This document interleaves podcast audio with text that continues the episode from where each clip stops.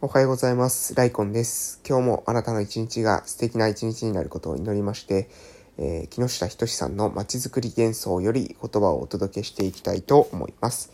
おはようございます。本日2021年の10月の19日、えー火曜日でございます。私は鹿児島県の奄美大島の某村で地域おこし協力隊として活動をしています。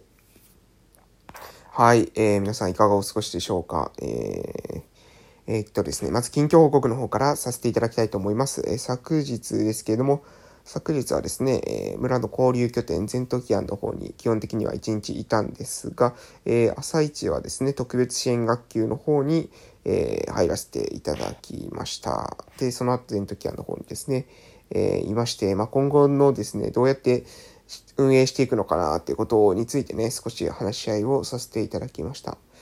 いやー、どうでしょうね。えー、まん延防止策がですね、もう、通称マンボウが、えーもう終わりましたので、そろそろですね、えーコミュニティの復活に向けてですね、えー活動していきたいなというふうに思ってます。もう本当にね、えこの新型コロナウイルスによってですね、すごいですね、大ダメージですよ。いや、本当に。え地域のね、文化とか伝統とかですね、根こそぎ、え脅かす、え感染症っていうのはもう本当すごいもんだなというふうに思うわけですけども、そろそろね、みんなの意識の中でも、なんかだんだんとですね、もうそこまで、えー恐れても仕方がないんじゃないのっていう気持ちがちょっとずつね、できてきてると思うんですね。えーなので、えーもうそろそろ、えーそのなんていうのかな、えーコミュニティの活動っていうものを、えー促していくってことをしてもいいのかなと思ってます。多分ね、もう無理なんですよね。このまま維持し続けるってことは無理ですよね。えーむしろ、え何ですか、そのコミュニティがなくなったことのデメリットの方が大きくなって、え新型コロナっていうなんか知らないものを恐れているうちに、実はですね、えー気づかないところから、えー浸水しててからとんでもないことになっていくっていう、船が沈みかけていますよ、ということなんですよね。えーそれはね、もちろん、氷山、どこにあるかわからない氷山にぶつかるっていうのは怖いかもしれませんけど、氷山にぶつかろうがぶつかる前がですね、実はこの船のガソリンはもう残すところ少しですよ、と。えーもうね、どの道次の島に到着しなければ、えー沈んでしまいますよ、みたいなね、もう本当大ピンチ、いつの間にかですね、こういった、そういったピンチに、えー陥っているんですよね。えー今のまま止まっているのも、もういつまでもできできるわけではないよということで、特にね、えこの田舎村の、えー人と人との結びつきみたいなものがもうライフラインというか、それがこそが、えある意味、あの、命綱な地域においてはね、人の、えーとのつながりっていうものがなくなっていくっていうのは、これもう本当死活問題ですので、えーそこをね、どうにか、えー再生していくってことをね、していけたらいいなと思います。まあでももちろんこういった貴重な時期っていうか、えーそんなね、なんえー毎年毎年あるわけではない、こういったタイミングで、えーある、ある意味その地域の、えー福祉関係、コミュニティの活性化というところに関われたっていうのは本当に貴重だなと思っていて、えちょうどですね、1年間、えこのなんていうかな、なかなか、えこういった活動、ああいった活動がしたいと思いながらも、え動けなかった経験っていうのは、えこれから先のですね、私の人生の中で大きくですね、財産になるだろうなというふうに、え思っております。はい、えーそんな感じですね。うん、もう、皆さんも、ぜひですね、なんだろう、もういろいろね、えー新型コロナ禍で何か活動するとね、いや、もうす、しない方がいいよとかですね、不要不急だよとか、そういったこといろいろ言われると思うんですよ。でもね、あの、不要不急とかっていう風に言い出すとですね、あの、ほとんどのものが不要不急になってしまいますよね。えー食べて、えー寝て、えー食べて寝てぐらいのこと以外のことっていうかなんだろう。あの、生きていくこと以外はもう全部不要不急ってなってしまえば、うん、もうそこ、それこそ大問題ですよね。その、なんていうのかな。もう、もはや人間が作り出した文明すべてを、え否定することになるわけですよね。これ、ある人が、えある人の言葉で私聞いて非常にその、そうだなと思ったんですけども、え人間というのはですね、死から目を背けるために、えー、何ですか、文明を生み出した。ね。えーそういった言葉も、えー言った人もいるみたいですが、えーそれを考えるとですよ、えーある意味、不要不急を作ってきたわけですよ。人間というのは文明の発展の中で。で、その不要不急というものを全部、全部が全部ですね、否定しま、してしまえば、えーもうそれこそ本当に、えー、全ての、えー活動が止まってしまいますし、えーある意味人類の、えー今までの人生の歩み、人類の歩みを、えー否定することにも、ね、つながるんじゃないかなと。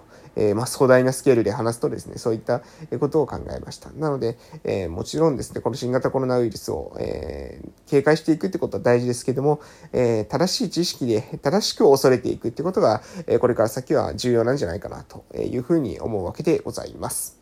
それでは、えそろそろ街づくり幻想の方に移らせていただきます。はい、それでは行きます。まず、地域のトップに必要なのは夢。それではトップには何を語れというのかといえば夢です。この地域で自分たちは何をしようとして、地域をどうしたいと思っているのか、それから話を始めるべきなのです。明るく未来に向けて語れる人が地域のバトンを握り、動くことが求められているのです。これは簡単なようで超絶難しいのです。普段から夢やビジョンを考えていないと急には言えない。しかも今できていないことを表に公言するのはリスクだと思う人が多くて言わない。言わないうちに考えることすらできなくなる人も多くなります。結局、事業の可能性とは未知数なもので、ビジョンへの共感性が最初の力になります。ビジョンが人を呼び、資金を集めていく原動力になり、最初は無謀に見えたプロジェクトが形になっていくのです。はい、えー、以上でございます。えー、まずですね、地域のトップが語るべきものというのは夢である。ということを言っていますね。もう本当にその通り。えー、まあ、むしろですね、夢しかないんですよね。スタートは夢なんです。何でもかんでも夢なんです。えー、これはね、えー、本当にその通りだと思います。えトップに語るべきなのは夢。この地域で自分たちは何をしようとして、地域をどうしたいと思っているのか、そこから話を始めるべき。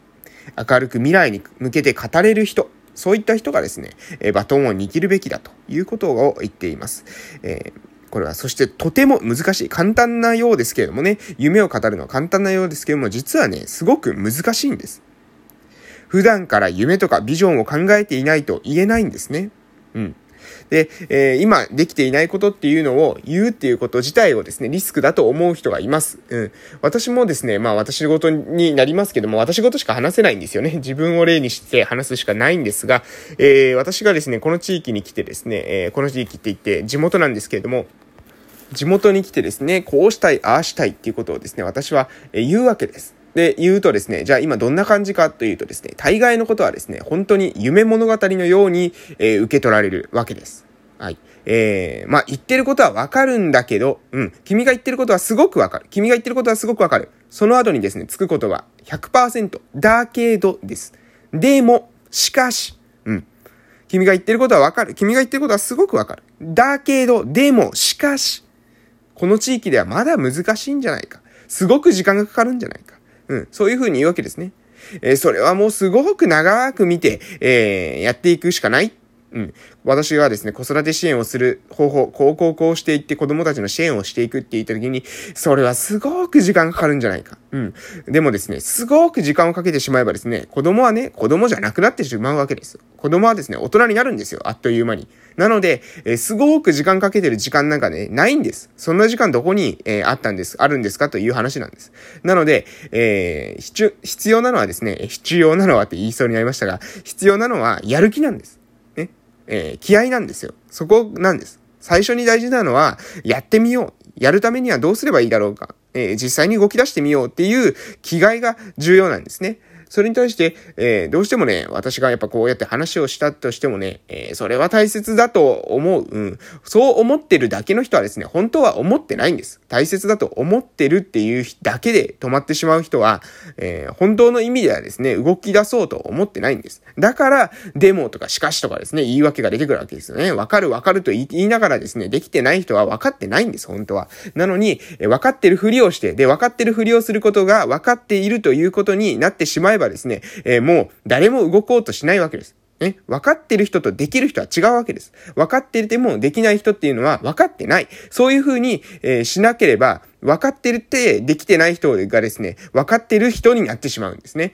違うんですよ。えー、分かってないからできてないんです。分かってたらできてるはずなんです。ね。えー、こういう地域にしていたい。分かる分かる。でもそれは、でもそれはって言ってるうちはですね、地域っていうのは変わらないわけなんです。そうじゃなくて、えー、そのためにじゃあどういうふうな、えー、現実的な一歩を踏み出すべきなのか。それをですね、やることによってほとんど失敗するでしょう。でも、やらないとダメなんです。なぜかというと、そういうふうに地域をしたいんですよね。分かってはいるんですよね。分かってるって皆さん言ってるわけじゃないですか。ね。じゃあ、なぜ行動しないのか。本当の意味ではね、そこには大きなですね、壁があるんですよ。分かってる人と行動する人の間にはですね、もう目に見えないですね、大きな壁があります。で、えみんながですね、分かってはいるけど行動しないんです。ほとんどの人が分かっているけど行動しない。うん。頭の中ではこうしたらいいんじゃないかなって分かってます。でもね、分かっているからできるわけでは全然ないんです。分かってできてるんだったらこんなに地域は衰退しません。分かってできていないことを積み重ねているからこういった状況になるわけです。これはですね、すべての、えー、あらゆる課題に言えることです。例えば、えー、健康管理だってそうですよね。お酒飲みすぎたらよ良くない。分かってます。ね。えー、食生活気をつけないといけない。分かってます。え分かってるんだけれどもできないんです。だから体調崩すんです。で、えその人たちがですね、分かってはいるんだけどねって言ってる時にね、分かってると思いますか？分かってないです。分かってたら、えー、体調崩しません。それに体調崩しててですね、分かってても意味がないんです。そうではなくて、え予防ができてね、初めて意味があるわけですよね。そうですよね。えー、体の体調崩してね、僕は頭の中では分かってるんだよ。健康のなり方って言ってもね、それはお話にはならないわけです。そうじゃなくて、じゃあ実践できているんですかと。なぜ実践できないんですかと。えー、そこにに向けてですね、具体的な行動を一つでも踏み、えー、出したんですかと。ね。え失敗してもいいんです。失敗してもいいんだけれども、そのために行動して、行動を改善し続けるっていうことが非常に重要なんじゃないかなと思いました。えー、ということで、朝からですね、えー、勢いいっぱいで喋りましたけれども、今日はこの辺で終わります。それでは素敵な一日をお過ごしください。また夕方お会いしましょう。いってらっしゃい